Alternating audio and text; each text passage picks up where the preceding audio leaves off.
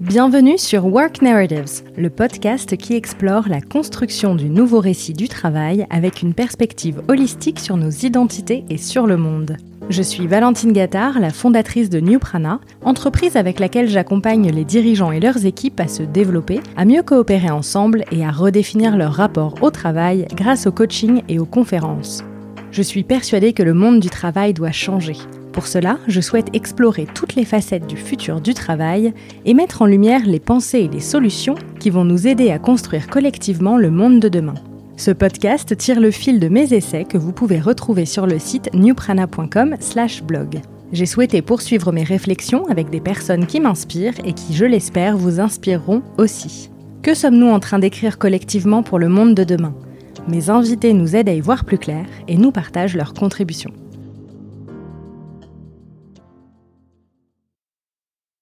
Dans ce nouvel épisode, j'ai le plaisir de recevoir Jérémy Lamry. Cofondateur du Lab RH et de Tomorrow Theory, Jérémy est un esprit sensible et visionnaire qui met son énergie à décrypter le futur et le rendre plus souhaitable. Le tout dans une danse permanente entre l'intuition personnelle et l'expérimentation, avec une ambition forte d'être acteur des transformations. Dans cet épisode, nous apportons des éléments de réponse et des pistes de réflexion aux questions suivantes. Comment anticiper les changements de système de valeurs qui émergent avec les crises que nous traversons? Quel sera l'impact de l'IA sur la signification que l'on donne au travail?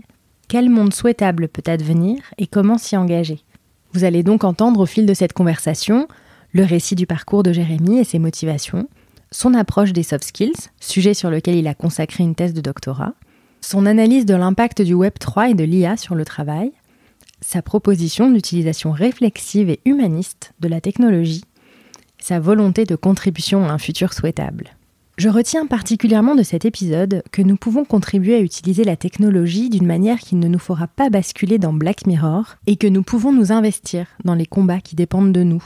Comme nous le disons, c'est un exercice intellectuel compliqué de combiner la plongée abyssale dans le virtuel et le besoin de lien et de care, mais nous avons le pouvoir d'agir avec conscience et responsabilité, et nous avons la possibilité de créer un monde plus vertueux. Une fois n'est pas coutume, nous abordons des questions philosophiques et existentielles en fin d'épisode. Si cet épisode vous plaît, n'hésitez pas à le partager autour de vous et à mettre des étoiles sur Apple Podcast et Spotify. Ça aide le podcast à se faire connaître et à grandir, et ça m'encourage. Merci beaucoup, je vous souhaite une bonne écoute. Bonjour Jérémy. Bonjour Valentine. Merci beaucoup d'avoir accepté mon invitation. Est-ce que pour démarrer, tu peux te présenter en quelques mots? D'accord. Alors, euh, je suis entrepreneur, chercheur euh, et enseignant spécialisé sur le sujet du futur du travail et du potentiel humain. Ok, super, hyper concis et, et droit au but comme présentation, merci beaucoup. Est-ce que tu peux me raconter, pour démarrer, les grands tournants de ton parcours qui t'ont mené jusqu'à ce que tu fais aujourd'hui? Alors il y en a pas mal. C'est quand même, euh, c'est quand même une bonne, une bonne route pleine de virages. Ouais. Donc euh, je, viens d'un parcours d'ingénieur en physique avec un bon, un bon, un bon petit attrait pour la pour la physique quantique. J'ai fait mes études supérieures à l'étranger, d'abord en Angleterre, puis en Australie. J'avais deux ans d'avance, donc j'ai fini mes études à 21 ans. J'ai pas trouvé de boulot. J'avais fait en gros physique et communication. Et donc, mis à part faire c'est pas sorcier, c'était assez compliqué.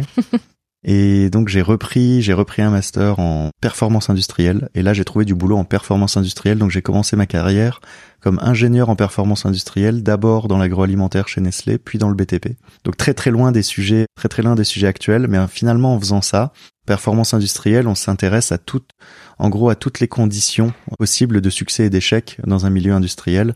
Et là c'est intéressant parce que le facteur humain est clé. Et ça, ça m'a beaucoup amené à réfléchir sur euh, pourquoi en fait euh, le monde du travail aujourd'hui n'était pas forcément adapté à la psychologie humaine et pourquoi on n'avait pas forcément fait le travail de l'adapter à la psychologie humaine.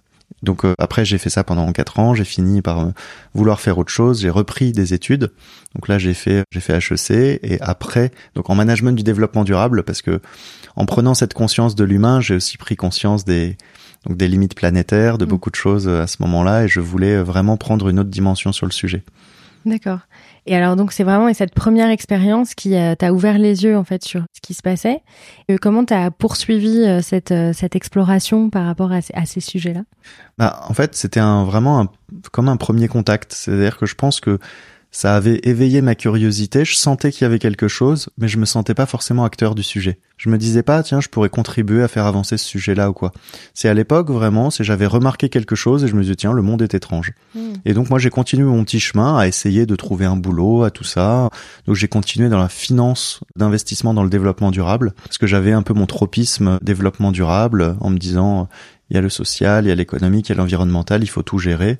Et puis, euh, puis j'ai fait mes j'ai fait mes, mes armes dans, dans la finance, mais c'était pas c'était pas mon univers. C'était pas assez proche du terrain. C'était pas c'était pas assez euh, pas pas assez de sensibilité aussi. Il y avait pas assez de réflexion de fond. Et donc euh, après, j'en suis parti avec là une une réflexion où je me suis dit, mais finalement, ça fait plusieurs entreprises que je rejoins, des entreprises qui me correspondent plus ou moins, mais où j'aurais peut-être pu me poser plus de questions au début.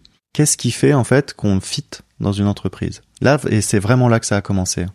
Est-ce qu'il y a eu un moment un peu clé où tu t'es dit là ça y est j'ai envie de contribuer? Tu disais parce que pour le avant j'étais. Euh, C'était même peu- pas là. C'était même même pas pas là. En fait, ça s'est fait vraiment par hasard. C'est-à-dire que je me suis jamais vraiment senti l'âme d'un entrepreneur. J'ai toujours vu la montagne en me disant oh, il y a trop de choses, il faut faut- il faut trop de compétences. J'avais vraiment cette autocensure où je me disais c'est pas pour moi. C'est pas pour moi et en plus de ça, j'avais vraiment cette peur de l'insécurité financière où je me disais en fait moi il me faut un salaire.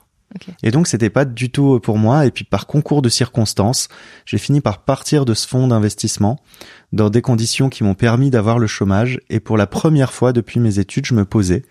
Donc ça faisait 6-7 ans que j'étais sorti d'études et pour la première fois, je me posais, pouvoir me dire mais en fait, qu'est-ce que vraiment je vais faire et tout ça. Et là, avec mon avec mon frère, on a décidé de créer un, un algo qui viserait à trouver sur internet les boîtes qui pourraient me plaire. Quel genre de boîte j'aurais envie de rejoindre. Et ça, ça a amené plein de questions, parce que ça veut dire qu'est-ce qui me plaît? Qu'est-ce qui fait que je, serais content dans une boîte?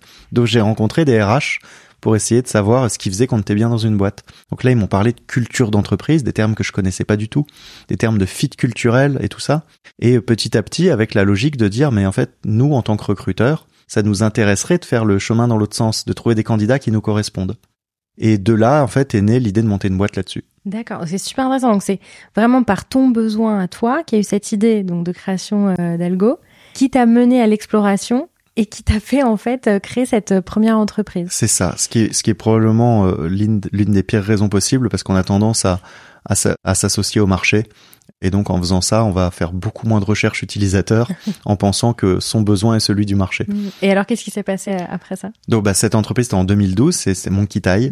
Donc euh, donc la première plateforme de recrutement affinitaire. Donc on l'a lancé, on l'a lancé à quatre à l'époque, à plusieurs. Beaucoup de gens euh, nous ont rejoints ensuite. Ça a été très compliqué parce qu'en fait euh, l'objectif c'était de se dire euh, sur une plateforme de recrutement on devrait prendre en compte pas seulement le CV mais aussi les motivations, la personnalité, les compétences. Et donc euh, on proposait ça aux recruteurs qui quand on leur en parlait disaient c'est génial et quand on leur disait bah, maintenant faut payer ils disaient ben non non merci. Et ça, c'est donc c'était extrêmement dur de, de développer cette cette plateforme. En plus, c'était ma première boîte. Je pense qu'on a fait toutes les erreurs possibles. C'était je je il y avait plein de codes que j'avais pas. Et donc euh, on a perdu énormément de temps et j'ai pris beaucoup beaucoup de mauvaises décisions. Et parce que c'était très compliqué, j'ai commis l'erreur classique de l'entrepreneur, la fuite en avant. Plutôt que de vraiment pivoter, vraiment me, re- re- me poser les questions sur ma capacité à prendre des décisions, je me suis dit le problème c'est le marché. Et donc je me suis dit il faut faire bouger le marché. Complètement débile a priori. Et c'est là qu'on a créé le LabRH en D'accord. 2015. Donc le LabRH était là pour se dire en fait les, les DRH veulent innover, mais ils n'ont pas ils ont pas forcément toujours le, le moyen d'innover et le bon état d'esprit. Donc on va créer une organisation qui servira tout l'écosystème, dont le but sera en fait d'évangéliser l'innovation RH. D'accord. Et alors qu'est-ce que qu'est-ce qui s'est passé euh, après? Quelles autres euh, initiatives tu as continué à prendre pour euh, pour continuer à contribuer puisque puisque ça y est, tu avais mis un pied euh, dans cette dans cette contribution à grande échelle. C'est ça, c'est j'avais j'avais pris le j'avais pris le virus. Et en fait, fin 2014, on a eu l'idée avec Boris, euh, donc euh, Boris Sirbet avec qui euh, j'ai créé le LabRH.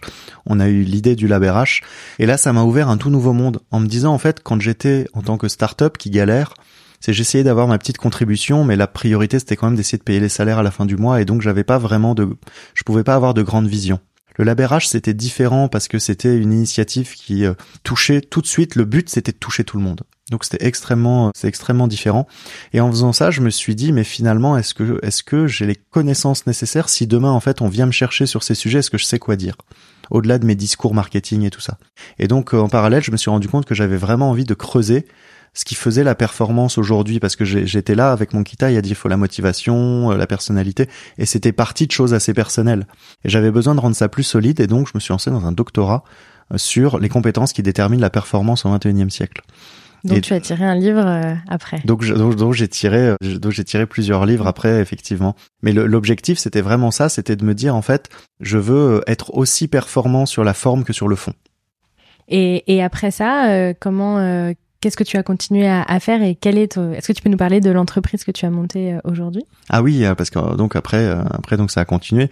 Donc mon Kitaï, mon, mon on l'a développé mais on, a fini par avoir des, des, difficultés avec le passif qu'on avait. C'est une entreprise qu'on a qu'on a liquidée en 2018.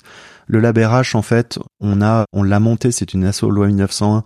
Donc dans, l'objectif en fait de pas être des, barons ou d'en faire une mafia et donc de passer la main. Donc on a assuré une transition et le Lab tourne toujours aujourd'hui avec une autre présidence. On est resté administrateur avec Boris et en 2018 j'ai rejoint Job Teaser et c'est en fait là chez Job Teaser que j'ai vraiment, euh, je pense, appris le l'entrepreneuriat parce que euh, déjà Job Teaser c'est une c'est une boîte qui a été montée par euh, deux entrepreneurs assez formidable, euh, Adrien Ledoux, Nicolas Lombard. Et, et en fait, c'est une boîte surtout qui, euh, qui était en pleine croissance, qui est montée jusqu'à plus de 400 personnes. Et c'est une boîte où j'ai vraiment compris les erreurs, par exemple, que j'avais faites avant à essayer de développer ma petite boîte. Mmh. Et donc, en faisant ça, ça m'a, euh, j'ai envie de dire, donné une compétence supplémentaire qui était la vraie compétence du scale, de la croissance. Et avec le fond, avec la forme et la manière, bah, je me suis dit, c'est le bon moment l'année dernière, c'est le bon moment pour aller euh, saisir cette nouvelle vague qui est en train d'arriver, une nouvelle vague pleine de transformations, qu'elle soit technologique ou non technologique. Hein. D'un côté technologique, on va parler de l'intelligence artificielle, euh, de la blockchain, de toutes les technologies du virtuel. Non technologique, on peut parler de la transition climatique, on peut parler des soft skills, on peut parler de l'intergénérationnel. Autant de sujets qui commencent à tomber dans les préoccupations des RH et qui vont complètement transformer le monde du travail. Et je me suis dit, en fait, je veux être l'acteur qui accompagne toutes ces transitions. D'accord, donc c'est comme ça que tu as monté. Euh... Là, c'est là ce coup-ci, c'était vraiment en conscience. Là, c'était vraiment en conscience. Et donc, est-ce que tu peux juste nous dire quelques mots sur euh, ta nouvelle entreprise? Oui, donc Tomorrow Theory, une boîte qu'on a fondée euh, à plusieurs, notamment par exemple avec Boris, avec qui j'avais fondé le, le Lab RH, mais aussi avec euh, Stéphanie, avec qui je travaillais chez Job Teaser, et Gaspard, avec qui j'avais monté une, une initiative à côté dans la blockchain. Donc à tous les quatre, on a monté Tomorrow Theory, qui est un studio d'innovation RH. Donc un studio d'innovation RH, c'est une entreprise qui va aider la fonction RH à intégrer toutes les grandes tendances sociétales et technologiques, mmh. qu'elles soient donc euh, tech ou non, par de l'acculturation, par de vraiment de l'expertise et du conseil et par de l'ingénierie, autrement dit des par exemple des prototypes ou de la refonte de, de processus. Mmh. Super intéressant. On va on va évidemment revenir sur euh, sur toute la partie euh, tech et pas que. Moi, je voudrais savoir aujourd'hui, dans euh, ce qui est important euh, pour toi euh, personnellement, à part, alors, donc il y a eu le, démarrage de Monkey Tai qui partait d'un besoin personnel de, trouver un métier qui te, correspondait, mais qu'est-ce qui, dans, dans la personne que tu es, dans ta personnalité, tu penses, t'a mené jusqu'à tout ce que tu fais aujourd'hui? Merci Valentine, la question est, hyper intéressante parce qu'en fait, en vrai, même si on n'en a pas conscience, on a l'impression qu'on fait les choses un peu par hasard en vrai, il y a toujours quelque chose d'un peu plus profond qui nous anime. Et, et j'en m'en suis rendu compte, je pense, il y a, il y a quelques années. Mais quand j'étais quand j'étais petit, je faisais beaucoup de, de terreur nocturne et j'avais très très peur du futur. Pas pour moi en fait, parce que moi je, je me faisais assez confiance, mais j'avais peur de tous les gens qui pouvaient pas manger à leur faim, des gens qui savaient pas lire, tout ça. J'avais une vision un peu un peu caricaturale du monde, mais je me disais en gros il y a ceux qui peuvent et ceux qui peuvent pas. Mmh. Et j'ai l'impression, j'avais l'impression que le futur allait être pire, que ceux qui pour, que, que ceux qui peuvent pourront et que ceux qui peuvent pas pourront encore moins, et que demain il y aurait vraiment deux mondes, ceux qui peuvent, ceux qui peuvent pas. 30 ans plus tard, je, je me dis que c'est un peu la direction euh, qu'on prend, et donc au fil des années, j'ai vraiment conscientisé ça en me disant, si finalement, parmi tous les futurs qui se profilent, la contribution que je peux avoir permet en fait de d'orienter un petit peu vers un futur un peu plus souhaitable, alors c'est à ça que je veux consacrer ma vie. Hmm. Un monde où chaque personne a la chance de faire la différence. Si je peux nous rapprocher un tout petit peu de ça, alors j'aurais pas tout perdu. C'est super intéressant et hyper fort. Enfin, on est là dans l'ordre de la mission de vie. Oui, c'est exactement ça. C'est exactement la mission de vie. C'est ce qui fait en fait que je j'arrive à faire ce que je fais sans réfléchir à savoir si c'est du travail ou pas. Bah, c'est super intéressant. Merci pour cette euh, transition. euh, parce que justement, je voulais savoir ce qui est important pour toi dans ton travail. Alors il y a plusieurs choses parce qu'il y a des choses qui vont toucher à ma mission de vie. Euh, malgré malgré tout, je suis un être humain et j'ai aussi mes moteurs de motivation qui sont plus euh, qui sont plus basiques. C'est par exemple, j'ai besoin j'ai besoin d'être stimulé intellectuellement. Ça veut dire je serai jamais capable de refaire à l'infini le même sujet, le même projet, la même prestation, je sais pas quoi.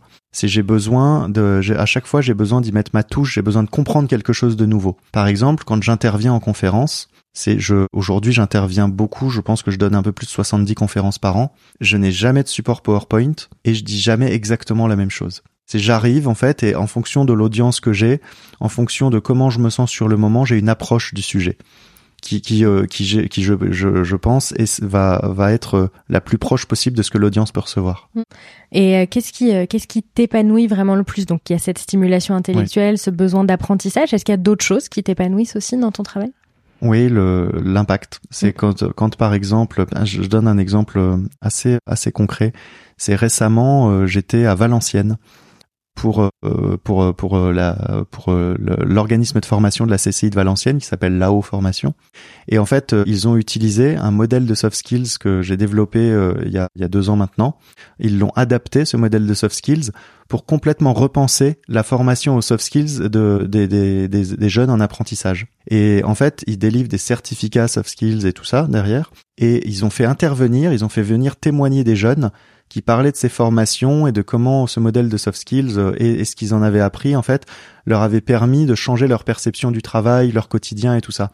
Et la manière dont ils remerciaient leurs, professeurs, leurs intervenants, la manière dont ils expliquaient comment ça les avait transformés, ça m'a fait verser ma larme mm. parce que je me suis dit waouh, ça a un impact concret et réel sur le terrain. Mm. Et là, ça m'a donné de l'énergie pour des années. Ah génial.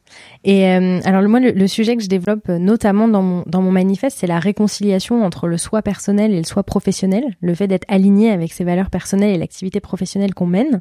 Donc dans tout ce que tu nous racontes, j'ai l'impression que tu es assez euh, aligné justement entre tes valeurs personnelles et, et ce que tu fais comme travail.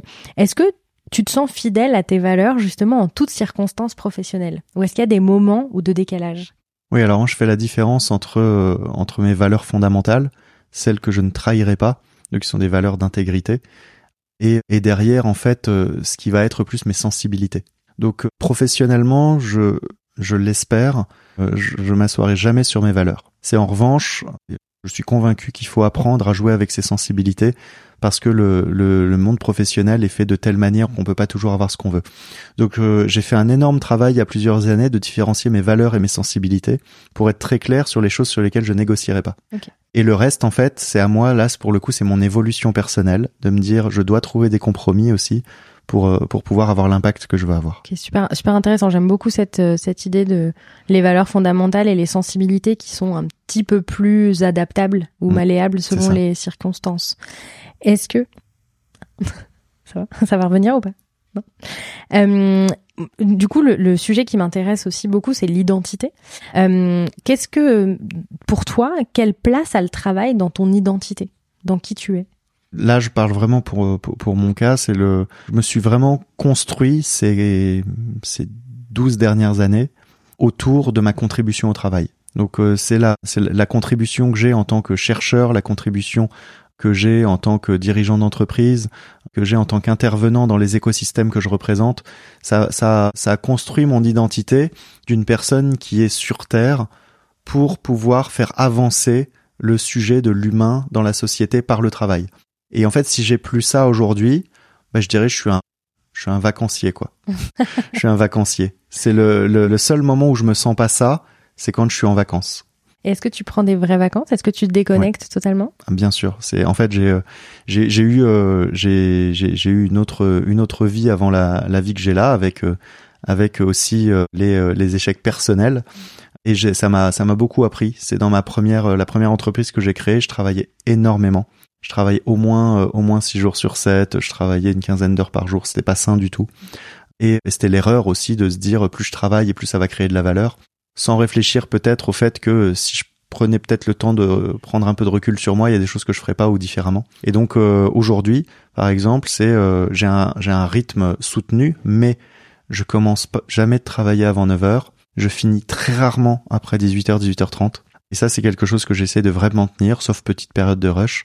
Et tous les trois mois, je prends deux semaines de vacances. Tous les trois mois. Donc en fait, c'est, je, je me, je me dis, j'ai la chance aussi de pouvoir, euh, d'avoir pu m'extraire du salariat.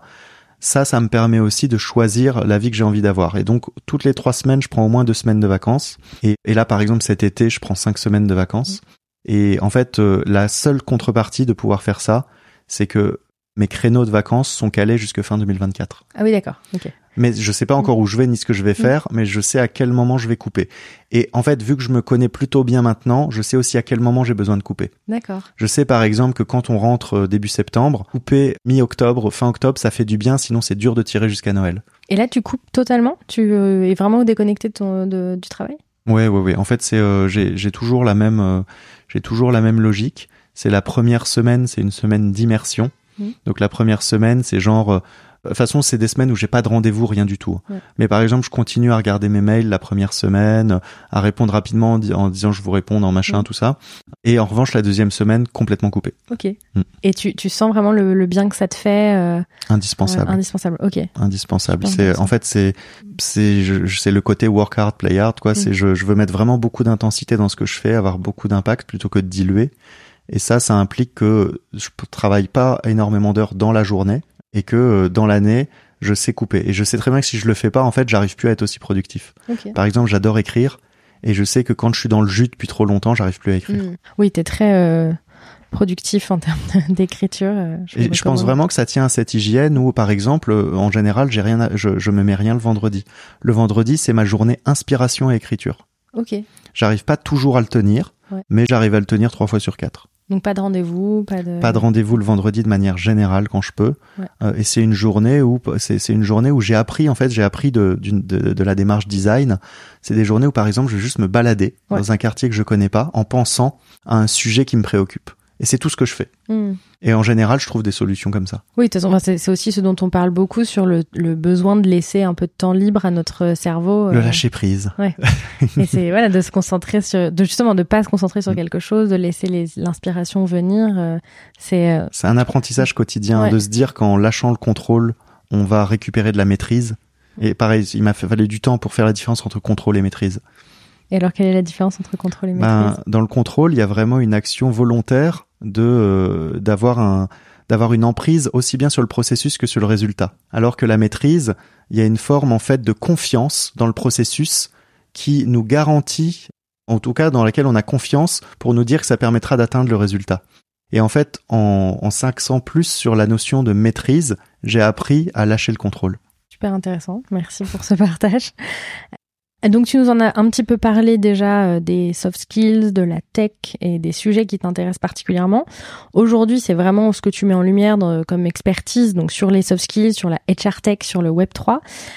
Comment ça s'est invité dans ta vie? Comment ça a pris la place que ça a aujourd'hui? Certains, certains, ils sont, certains, ces, ces sujets sont fondamentaux. On prend l'exemple des soft skills. C'est avant de faire mon doctorat, je parlais pas vraiment de soft skills. Je savais qu'il y avait un sujet sur l'adaptabilité, et donc je parlais comme tout le monde de, l'intelligence, du QI, voire de l'intelligence émotionnelle, de trucs comme ça. Et en faisant mon doctorat dessus, j'ai compris que c'était vraiment une catégorie très à part, quelque chose de très spécifique. Et après, sur les autres sujets, notamment les sujets tech, en fait, c'est c'est des choses qu'on voit arriver, des vagues, par exemple le méta qui parle du métavers, des gens qui parlent de la blockchain et des crypto-monnaies, d'autres qui parlent de la réalité virtuelle. Et, et en fait, tout ça, c'est des choses que j'ai vues arriver, je savais pas comment le prendre, et par hasard, pendant des, pendant des vacances en 2000, euh, je sais plus quand c'était, 2021, je crois. Donc je suis parti, euh, je suis parti en vacances euh, en Afrique. Et là, en fait, j'ai rencontré par hasard un, un mec qui est spécialisé de ces sujets-là. Et et on est devenu très très potes. Il se trouve que lui habite en France aussi, il habite à Angers. Et, on est devenu tellement potes qu'on a monté une, boîte dans les NFT en revenant, mais juste pour apprendre la techno, pour bien comprendre et tout ça. Et maintenant, c'est l'un des associés fondateurs de Tomorrow Theory.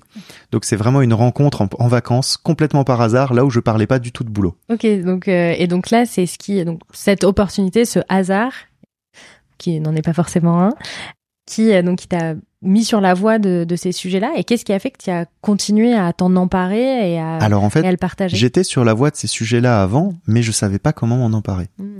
Parce qu'en fait, c'était des sujets tellement technique. C'est entrer dans la blockchain, dans l'univers de la blockchain, sans connaître personne qui maîtrise le sujet, c'est hyper dur. Mm. C'est vraiment hyper dur et moi je j'y arrivais pas. Et donc ça veut dire que j'essayais et puis je lâchais, j'essayais, je lâchais.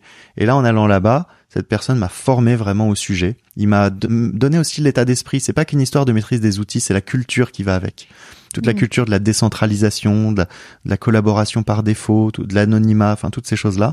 Et en fait, en faisant ça, c'est comme ça que j'ai su m'en emparer parce qu'au fur et à mesure où j'ai compris culturellement ce qu'il y avait derrière, j'ai compris comment ça allait impacter le travail. Ok. Et alors, du coup, est-ce que tu peux euh, bah, expliquer rapidement à, nos auditeurs en quoi euh, consiste le, Web 3 Quelles sont les, euh, les promesses majeures et les grands risques? D'accord. Donc, le, le, Web 3, c'est l'une des verticales qu'on adresse parmi toutes les parmi tous les grands enjeux qui vont transformer le travail. Et il faut savoir qu'aujourd'hui le Web 3, la manière dont il est adressé dans la société de manière générale, c'est c'est une c'est une approche qui est extrêmement limitative. Aujourd'hui, quand on parle du Web 3, on va parler de la blockchain de manière générale. Hein. Alors qu'en fait, quand on pense au Web 3, le web c'est l'internet, c'est la prochaine version de l'internet. Ça veut dire qu'aujourd'hui on est dans le web 2 et qu'avant il y a eu un web 1. Et il faut partir de là en fait pour comprendre ce web 3. C'est à dire que le Web 1, le début de l'Internet dans les années 90, c'est l'Internet où on avait les emails et les sites web. Donc avec les forums et tout ça, donc de la communication asynchrone, le début de la, le début de la communication de masse, mais plutôt en asynchrone. Puis après, les gens ont ressenti le besoin de se connecter en temps réel, de partager plus, de manière plus fluide, plus instantanée, plus interactive. Et donc c'est là que le nouvel Internet est arrivé avec les réseaux sociaux. Donc ça a commencé avec MSN, tout ça, et les réseaux sociaux. Et donc si dans le Web 1, la représentation ultime du Web 1, c'était le mail et le site web. Dans le Web 2, c'est les réseaux sociaux. C'est le monde dans lequel on est là. Et on sent bien en fait que quelque chose est en train d'arriver parce que euh, on a de plus en plus de soucis sur euh, la sécurité des données, sur euh, l'anonymat, sur le modèle économique d'internet aussi. Ou quand c'est gratuit, ça veut dire qu'on se fait spammer en permanence, on utilise nos données, on sait pas pourquoi. Enfin, c'est pas un modèle qui est c'est pas un modèle qui est rassurant et on aimerait pouvoir être plus anonyme, plus protégé, plus sécurisé, ça mais aussi la manière dont Internet fonctionne.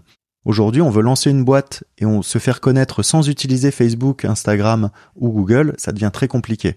Et pourquoi? Parce que les géants d'Internet, ce sont ceux chez qui on a dû aller pour se retrouver ensemble. Si on voulait tous parler sur la même plateforme, à un moment donné, il fallait être sur WhatsApp, sur Facebook et tout ça. Et ça, ça donne beaucoup de pouvoir à ces acteurs qui sont devenus les patrons d'Internet. Et donc, c'est eux qui, qui, qui définissent les règles de ce qu'il faut pour être vu ou pas vu. Pareil, quand on poste une vidéo sur YouTube, qu'on fait plein de vues, on va gagner un peu d'argent, mais Google gagne beaucoup, beaucoup, beaucoup plus, jusqu'à plus que 90 fois plus que ce qu'on gagne. Et donc en fait, c'est se dire, bah c'est pas normal ce rapport-là, et il y a plein de choses dans un nouvel Internet hypothétique à redéfinir. Comment comment est captée la valeur, comment elle est répartie, comment les décisions sont prises dans ce nouvel Internet, comment est gérée la sécurité de nos données et de nos identités, comment on peut rester souverain de nos identités, par exemple, ça nous paraît normal aujourd'hui de donner un mail et un mot de passe quand on se connecte à un site. Il faut savoir que c'est une construction qui a été faite par euh, la manière dont on a utilisé Internet. On aurait pu fonctionner complètement différemment. Dans le Web 3, on fonctionne complètement différemment avec cette identité. On n'est plus obligé de donner un mail et un mot de passe. On se connecte avec nos portefeuilles de cryptoactifs qui va envoyer un jeton anonyme, enfin tout un tas de, tout un tas de mécanismes technologiques qui font qu'on n'a plus besoin de dévoiler notre identité. Ça pose d'autres sujets encore, mais en tout cas, c'est un Internet qui se veut plus décentralisé, plus collaboratif, plus anonyme, plus ouvert. Enfin, il y a beaucoup de choses en fait qui veulent changer, qui vont changer dans ce monde du Web 3. Et il est seulement en train de commencer. Il arrive par la petite porte de la blockchain. Depuis cette année, l'intelligence artificielle est en train d'exploser et donc va alimenter aussi ce nouvel Internet pour faire des recommandations toujours plus fluides, pour aller même créer du contenu à notre place. On va, on va assez rapidement pouvoir créer à la vitesse de la pensée. C'est ce que permettent les IA génératives. Produire à la vitesse de la pensée. Ça, c'est le nouvel Internet aussi. Un Internet, en fait, où on n'est plus obligé de chercher des contenus qui ont été écrits par d'autres.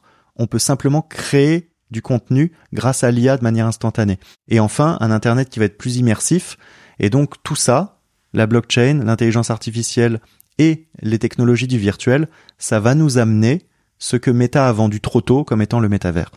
Et alors, juste avant de passer un peu plus sur le métavers, le, les grands impacts que ça va avoir tout ça sur le monde du travail. Alors, je pense que ça pourrait être une longue conférence que tu pourrais donner, mais euh, est-ce que tu peux nous en donner les grandes clés? Oui, alors on n'a pas de boule de cristal, hein, donc c'est compliqué, bien sûr, de, de, se, de, de se projeter avec certitude.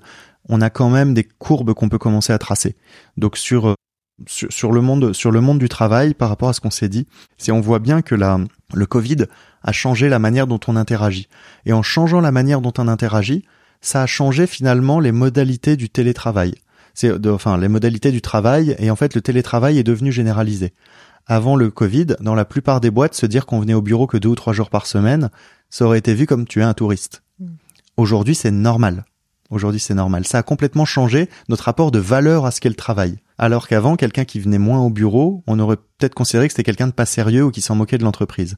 Donc c'est ça qu'il faut voir, c'est que les, les grandes crises et les, les, les, avancées technologiques modifient notre système de valeur. Et je pense que c'est avant tout ça qu'il faut prendre en compte. C'est la manière dont en fait nos systèmes de valeur va être modifié dans les, années, dans les années à venir. Le Web 3, avec l'arrivée de l'intelligence artificielle, par exemple, sur le, la création de contenu, c'est aujourd'hui quand quelqu'un crée une image avec une IA, est-ce que vous considérez qu'il a travaillé? Bah, Pas forcément, parce que vous dites c'est l'IA qui l'a fait, c'est pas toi. Et la personne va vous dire oui, mais moi j'ai eu l'idée. Oui, mais c'est pas du travail, ça, une idée. Bah, par exemple, ça c'est un exemple très concret de comment le travail va changer dans les dix années à venir. Si dans la décennie à venir, avoir des idées, ce sera travailler. Parce qu'en fait, les IA vont prendre de plus en plus de sujets liés à la production intellectuelle. Et donc, ça veut dire que pour nous, travailler, ce sera bien mettre l'étincelle dans l'IA et coordonner l'IA. Donc superviser, avoir des idées, ce sera travailler. Ça, dans notre système de valeurs, ça va changer beaucoup de choses. Du coup, ça va changer énormément de choses sur le sujet de la propriété intellectuelle, sur ce que veut dire la collaboration. Ça va changer tous les systèmes de valeurs liés à la collaboration. Sur la partie immersive, par exemple, c'est pareil, c'est se dire, euh, se dire en fait que on, on fait une visio aujourd'hui. On sait très bien qu'avec la visio, on perd de la valeur par rapport au présentiel. C'est toujours un choix de se dire bon, on fait en visio ou on fait en présentiel.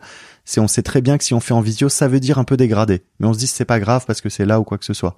Avec les technologies immersives qui vont arriver, que ce soit par exemple la réalité augmentée ou dans notre salon pour projeter l'hologramme de la personne avec qui on parle, on va tout de suite avoir à faire moins de compromis entre le présentiel et le virtuel. Et quand on sera à la réalité mixte, c'est-à-dire des hologrammes qu'on peut modifier directement avec nos mains, alors là, on va entrer encore dans une nouvelle étape, et ça, c'est avant la fin de cette décennie. Hein. On va entrer complètement dans une nouvelle étape alors que tous les deux, on sera à distance, on pourra travailler ensemble sur le même hologramme et modifier des choses en direct. Ça pourrait être un fichier, ça pourrait être une interface de contrôle, ça pourrait être ce qu'on veut. Et donc là, en fait, ça va complètement repenser le rapport au travail, et le sujet, ça va être vraiment, vraiment à quoi sert le bureau. Donc si on est capable de recréer des liens assez fidèle avec euh, entre entre les personnes sans contact physique. Je pense que ça va créer une vraie explosion euh, du, des lieux de travail. Et donc on pourra vraiment travailler d'un peu d'un peu partout. Et si après on met le sujet de la blockchain et de l'identité numérique, on va avoir un très très gros sujet de rapport à la donnée. La blockchain va modifier complètement notre rapport à la donnée dans les entreprises. En quoi? Bah en fait, euh, grâce à la blockchain, on est non seulement capable de sécuriser des données, dans des NFT qui sont des capsules cryptées, dedans on est capable de mettre n'importe quoi. On peut mettre un contrat de travail, une fiche de paye, une musique de Booba. On peut mettre ce qu'on veut dans un NFT. C'est une capsule dans laquelle on met un document. Mais ce qui est intéressant avec euh, ces, ces crypto actifs, c'est que ce sont pas seulement des capsules qui permettent de détenir des documents, ce sont des capsules qui nous donnent des informations sur la capsule elle-même. Autrement dit, quand est-ce qu'elle a été créée, par qui elle a été créée, d'où elle vient. Et ça, ça va complètement aussi changer notre rapport au travail parce que le fait d'avoir ce qu'on appelle des métadonnées, des données sur les données, va complètement modifier notre compréhension de notre environnement. Exemple, si demain un recruteur, enfin, si demain dans ton entreprise, on te donne euh, un NFT de compétences pour reconnaître une compétence, sur ce NFT, on saura quelle entreprise te l'a donné, à quelle date, dans quelles conditions, tout ça. Et demain, si tu vas te faire recruter, en fait, tu montreras plus ton CV, tu montreras ton portefeuille de NFT de compétences. Et automatiquement, il y a un algorithme qui pourra détecter la valeur et la validité de toutes tes compétences. Et donc, on va entrer dans une ère encore plus quantifié qu'aujourd'hui. Et en faisant ça, il sera possible, et là c'est des chemins qui sont pas déterminés, mais il sera possible du coup de passer beaucoup plus de temps sur les moments humains qui comptent. Par exemple le moment de l'entretien, le moment où si je te parle pas, tu viens pas dans mon entreprise en gros. Et donc en fait le fait d'avoir un rapport à la donnée qui est beaucoup plus fort va permettre de mettre de l'accent vraiment extrêmement concentré sur certains points de contact humains qui sont extrêmement précieux. Et ça veut dire qu'en fait, on aura besoin de gens qui sont extrêmement calés en compétences humaines sur ces sujets-là. Ok. C'est merci d'avoir ajouté cette euh, cette partie à la fin sur le lien humain parce que plus je t'entendais parler, plus je me disais bon où va-t-on? Euh, parce que moi, il y, y, a des moments où ça, ça, me fait un petit peu peur. Je, suis une forte appétence pour la tech et euh, je trouve que c'est assez formidable et que c'est du potentiel absolument énorme de, de, faire pas mal de choses. Et il y a une petite partie de moi parfois qui me dit c'est un peu la fin de l'humanité. Donc euh, comment et, et, sachant que par ailleurs on parle quand même de plus en plus de justement de besoins, de liens, de care, on parle énormément de, de l'importance du soin comment on peut combiner tout ça avec, bah, déjà, comment on peut se dire que ce n'est pas la fin de l'humanité et comment combiner, combiner cette plongée quand même un peu abyssale dans le virtuel et ce besoin de lien et de care. C'est un exercice intellectuel qui est vraiment compliqué. Moi, j'ai dû le faire il y a, j'ai dû le faire il y a plusieurs années et ça a été, ça a été très dur. Quand j'ai senti l'arrivée de toutes ces technologies, j'ai d'abord fait un gros rejet. Personnellement, je viens de la campagne j'aime bien les choses simples et j'ai pas besoin de tout ça. J'ai pas besoin de me plonger avec un casque d'un kilo sur la tête. J'ai pas, j'ai pas besoin de toutes ces technologies. J'aime bien écrire moi-même. J'ai pas besoin d'une IA qui écrit à ma place. Donc tous ces trucs-là, profondément, j'en ai pas besoin. En revanche, là où en fait, ce qui m'a aidé à avancer, c'est de comprendre que ça, ça dépendait pas de moi. Ces technologies-là, que j'en veuille ou que j'en veuille pas, elles arrivent. Et en fait, si j'en veux pas et que je les rejette et que je rejette la société, ça fait une personne de moins dans la société qui ne veut pas de ces choses-là. En tout cas, qui n'en veut pas comme ça. Et donc, ça veut dire que dans la société, petit à petit, ne reste que ceux qui se sont résignés ou ceux qui sont OK avec ça. C'est pas comme ça qu'on va changer la société. Et donc, j'ai pris l'autre chemin de me dire, bah, en fait, si j'ai envie que le monde ressemble à quelque chose d'un endroit où j'ai envie de vivre, sachant que ces technologies vont arriver, quelle doit être ma contribution c'est plus comme ça que je l'ai pris. Mm. C'est me dire, c'est une équation à trous, en fait. C'est me dire, ces technologies, elles arrivent. Et si on laisse faire, ça peut être cracra, ça peut être du Black Mirror. En revanche, il y a aussi tout un, cas, tout un tas de cas d'usage qui sont vertueux et positifs. Je prends l'exemple de l'intelligence artificielle. L'intelligence artificielle en entreprise, là, elle peut être productive. Elle peut nous aider à gagner du temps, elle peut nous aider à réduire les effectifs, elle peut faire plein de choses qui sont vraiment pas humanistes, qui sont, qui sont des choses productivistes, mais qui ne nous servent pas en tant qu'humains. Juste servent des profits et quelques très riches. Moi, c'est pas le monde dans lequel j'ai envie de vivre ça. Donc en fait, on a pas mal travaillé avec mes associés sur quelle autre utilisation on pourrait faire de l'IA. Et on est venu avec cette utilisation réflexive de l'IA. Se dire finalement, quand j'ai une IA, je pourrais lui dire, tiens voilà, j'ai tel sujet, quelle est la décision que je dois prendre? Et il me donnerait une décision, plus ou moins bonne, je ne sais pas. Ça, c'est une utilisation productiviste. Une utilisation réflexive de cette IA, ce serait de dire à l'IA, voilà mon problème, j'ai tel tel tel sujet, quelles questions il faudrait que je me pose pour trouver la bonne décision? Et en faisant ça, non seulement ça va être à moi de trouver la décision, mais en plus de ça, j'apprends au passage. C'est-à-dire que je me développe. L'IA ne m'enlève pas de ma capacité à réfléchir, elle m'en rajoute. Et donc l'utilisation réflexive de l'IA, c'est le même outil utilisé différemment. Et ça, je pense que c'est vrai pour tous les outils qu'on a cités. S'ils sont utilisés de manière humaniste et de manière réflexive, on peut en faire des outils extrêmement puissants et positifs. Donc première chose, c'est faire le deuil du fait qu'on veut pas de ces technologies et se dire, OK, ça arrive parce que quand on regarde de manière un peu objective et pragmatique, ça arrive. L'IA est déjà là. Et deuxièmement, c'est se dire, bah, en fait, il y a une ligne de crête sur laquelle on peut promouvoir des usages positifs. Et ça, ça peut réellement permettre demain un monde qui est plus épanouissant et moins aliénant. Ça, j'en veux. Justement, enfin, dans une de tes newsletters, euh, j'aimerais, j'aimerais citer une, une phrase que j'ai lue. Tu dis, je suis convaincu qu'en nous impliquant dans les sujets du Web 3 dès maintenant, il est encore possible d'utiliser le métavers et les logiques décentralisées pour un vrai progrès humain car il ne faut pas oublier que ces métavers ressembleront à celles et ceux qui y mettront le plus d'énergie. Donc j'ai trouvé ça très fort et ça, ça c'est en écho avec ce que tu viens de nous partager. De euh, de toute façon ça arrive. Donc comment on peut faire en sorte que ce soit le plus vertueux possible? Alors justement, comment on peut avancer? Tu, tu parles aussi d'avancer de manière aussi pragmatique qu'humaniste. Euh, comment on peut avancer avec ça, avec conscience et responsabilité dans ce qui est un tournant pour notre civilisation? Ouais, déjà merci de dire conscience et responsabilité parce que pour moi c'est exactement là que ça se situe. J'ai parfois des discussions avec des gens qui disent ah mais tu dis que ça arrive, ça veut dire que t'es résigné. Je pense qu'il faut faire vraiment dans la vie la différence entre les choses dont on n'aimerait pas qu'elles n'arrivent et en fait les choses sur lesquelles on n'a pas d'emprise.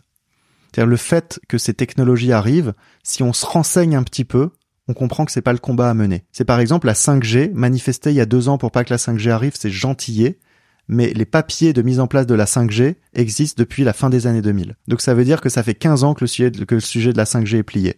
Donc il fallait se réveiller il y a 15 ans. Là aujourd'hui, si vous regardez sur Google Scholar, sur la 7G, ça vous expliquera comment la 7G va être mise en place dans 15 ans. Donc c'est pas c'est pas ces combats-là qu'on doit mener parce que ces combats-là ne dépendent pas de nous. C'est nous, on a notre petit quotidien, on a notre petit travail, notre machin. À côté de ça, il y a une industrie, un monde entier qui prépare l'avenir.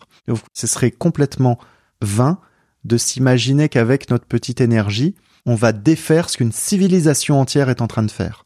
En revanche, on peut l'orienter avec les usages du quotidien. Notre, notre, travail, il est là. Et c'est ça que je, c'est ça que je dis quand je dis, en fait, c'est ce, qu'on fait aujourd'hui prépare le monde de demain. Et ce qu'on ne fait pas aujourd'hui, c'est aussi nos souffrances de demain. C'est tous les efforts qu'on ne met pas aujourd'hui, c'est les souffrances de demain. C'est dans ce sens-là. C'est de dire, en fait, que si on s'implique, on peut promouvoir des choses vertueuses. Si on ne s'implique pas, il faut pas s'étonner que le monde ressemble à ceux qui ont mis le plus d'argent et d'énergie. Mmh. Et alors justement, donc toi, tu as fait beaucoup de recherches sur euh, le sujet euh, des soft skills, des compétences, euh, de de tout ça, à quel point c'était un défi. Donc justement, pourquoi bah, pourquoi c'est absolument fondamental de continuer à explorer ces sujets-là en parallèle de ces avancées technologiques? Parce que je pense que c'est le cœur du sujet en fait. C'est la techno, ça reste ça reste qu'un outil et mal utilisé, ça va nous aliéner. On parlait de l'IA tout à l'heure. Je pense que c'est pour le sujet des soft skills, c'est un très bon exemple. Utiliser une IA sans conscience, c'est lui dire tiens règle-moi tel problème, règle-moi tel problème. Et plus on fait ça, plus on va dépendre de l'IA, parce que moins on va savoir comment régler ce problème vu qu'on l'a pas réglé nous-mêmes, et plus on va être euh, plus on va être dépendant du solutionnisme technologique. En revanche, si on est en conscience, c'est-à-dire qu'on est capable sur le moment de comprendre notre environnement, de comprendre ce qui se joue, et en responsabilité de choisir dans quelle direction on va, alors en fait d'un coup on change complètement l'approche avec laquelle on, vit notre vie. Potentiellement, on développe plus de compétences, on acquiert de nouvelles relations, tout un tas de choses comme ça. Ce qu'on appelle les soft skills, c'est la capacité à réfléchir et interagir de manière adaptée dans un nouveau contexte. Donc les soft skills, c'est un peu une construction sociologique pour parler de tout un tas de petits blocs de compétences. Mais ces compétences, ce qu'il faut comprendre, c'est que c'est pas comme des, c'est pas comme apprendre l'anglais ou apprendre le JavaScript. Ces compétences-là, elles sont profondément liées à notre fonctionnement interne. Et donc en fait, vu que c'est notre capacité à nous adapter dans un contexte, ce sont des compétences en fait qui vont s'activer quand on a bien perçu le contexte. Si on n'est pas capable de bien percevoir le contexte, on peut pas les activer. Et bien percevoir le contexte, ça veut dire quoi? Ça veut dire en fait que nos sens nous ont envoyé les infos qu'il faut. Donc euh, que ce soit la vue, l'ouïe, tout ça. Et donc en fait, travailler sur les soft skills, c'est travailler aussi sur l'être humain en tant qu'être sensoriel, capable de sentir, de ressentir, sur les émotions aussi. Et donc finalement, c'est faire du développement personnel qui va nous permettre d'être plus ancrés et d'être plus conscients de ce qu'on utilise autour de nous. Et donc plus pour nous servir que pour nous aliéner parce que on a une tâche à produire là maintenant. Et euh, j'aimerais revenir sur euh, quelque chose que tu m'as dit avant qu'on démarre cette, euh, cet enregistrement qui est complètement en lien avec cette approche différente et cette conscience. Quand je t'ai parlé de, du sujet de mon manifeste sur euh, les parallèles entre la surmédicalisation de la naissance et la déshumanisation au travail, euh, tu m'as parlé euh, de, du rapport à la mort.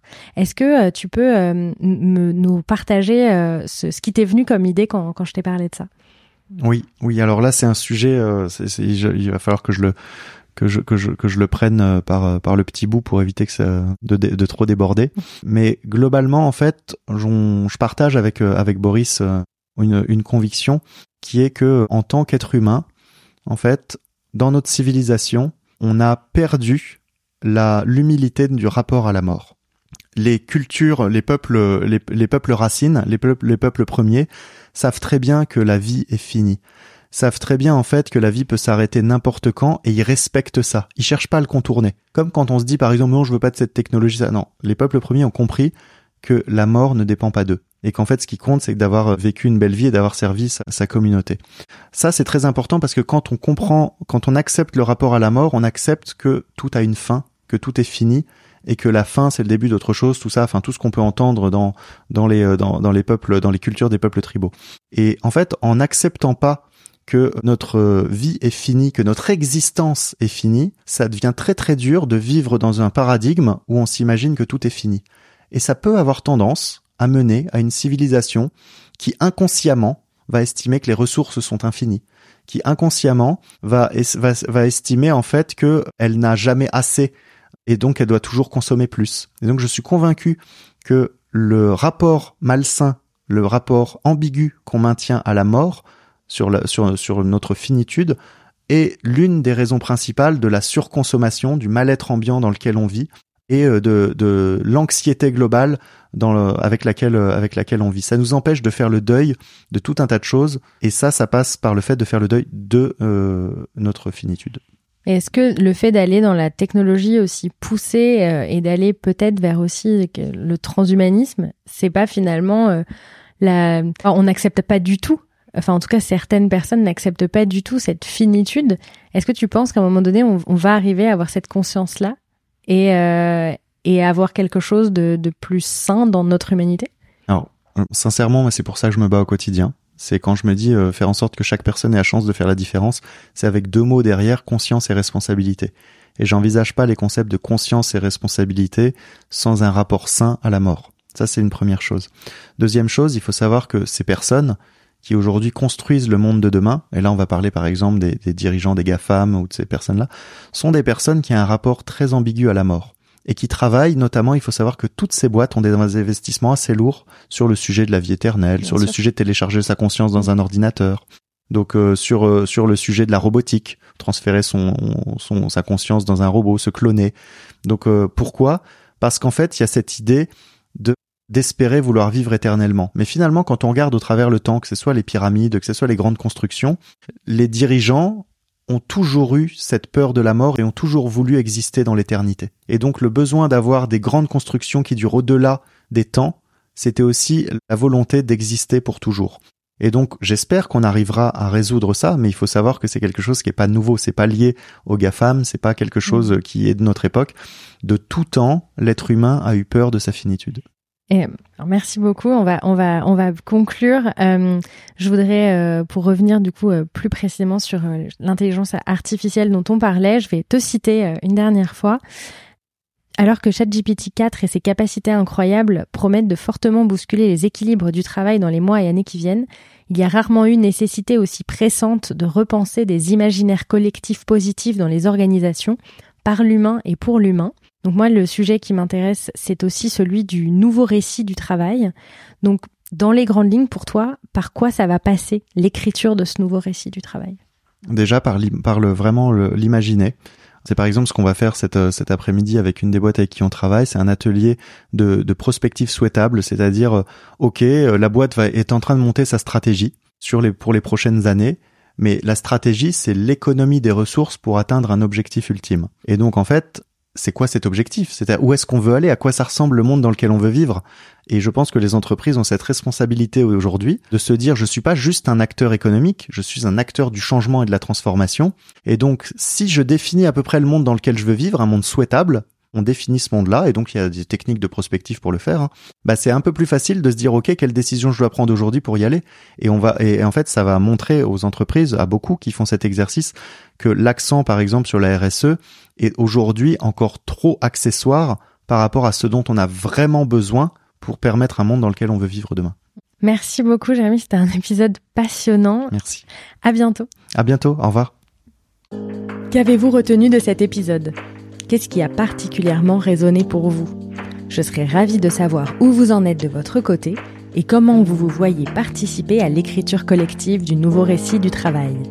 N'hésitez pas à me contacter sur LinkedIn, Instagram ou à m'écrire à valentine@newprana.com. Tous les liens sont dans la description de l'épisode. À bientôt!